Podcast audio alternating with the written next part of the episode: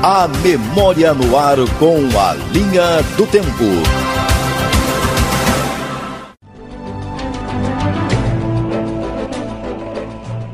O apresentador Edson Cabarite Curi, o mitológico Bolinha, falecia às 2 horas e 30 minutos da madrugada de 1 de julho de 1998 de insuficiência cardíaca e respiratória.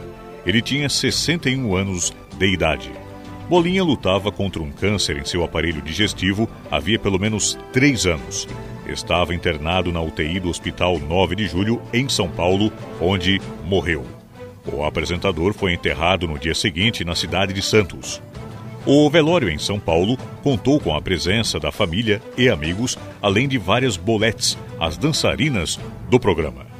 A carreira como comunicador começou em 1957 na Rádio Cultura de Araçatuba. Em maio de 1963, Bolinha chegou a São Paulo. Passou pela Rádio Excelsior e foi logo transferido para o cast televisivo da emissora. Após despontar como apresentador do Reis do Ringue, o artista ganhou seu programa de calouros A Hora do Bolinha.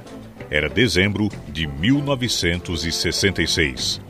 Vamos relembrar agora um pequeno trecho do programa que o consagrou já na TV Bandeirantes, o Clube do Bolinha. Olha, vou lhe contar, viu? Tenho, você deve ter parentesco com essa dupla, hein, Henrique? Vai lá. Ué, brincadeira, rapaz.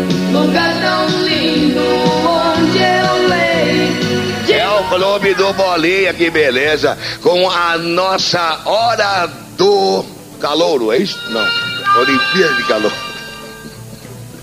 Em 1957, quando eu comecei um programa de, de chamava Hora do Calor comigo. Hoje era Calor do Bolinha e foi mudando de nome. Hoje é Clube do Bolinha. Vai, maestro! Como é que eu posso me livrar das garras desse amor gostoso? Bolinha estava fora da televisão desde abril de 1994, quando terminou seu contrato com a rede Bandeirantes. Ao todo, foram 26 anos à frente do programa que levava seu nome.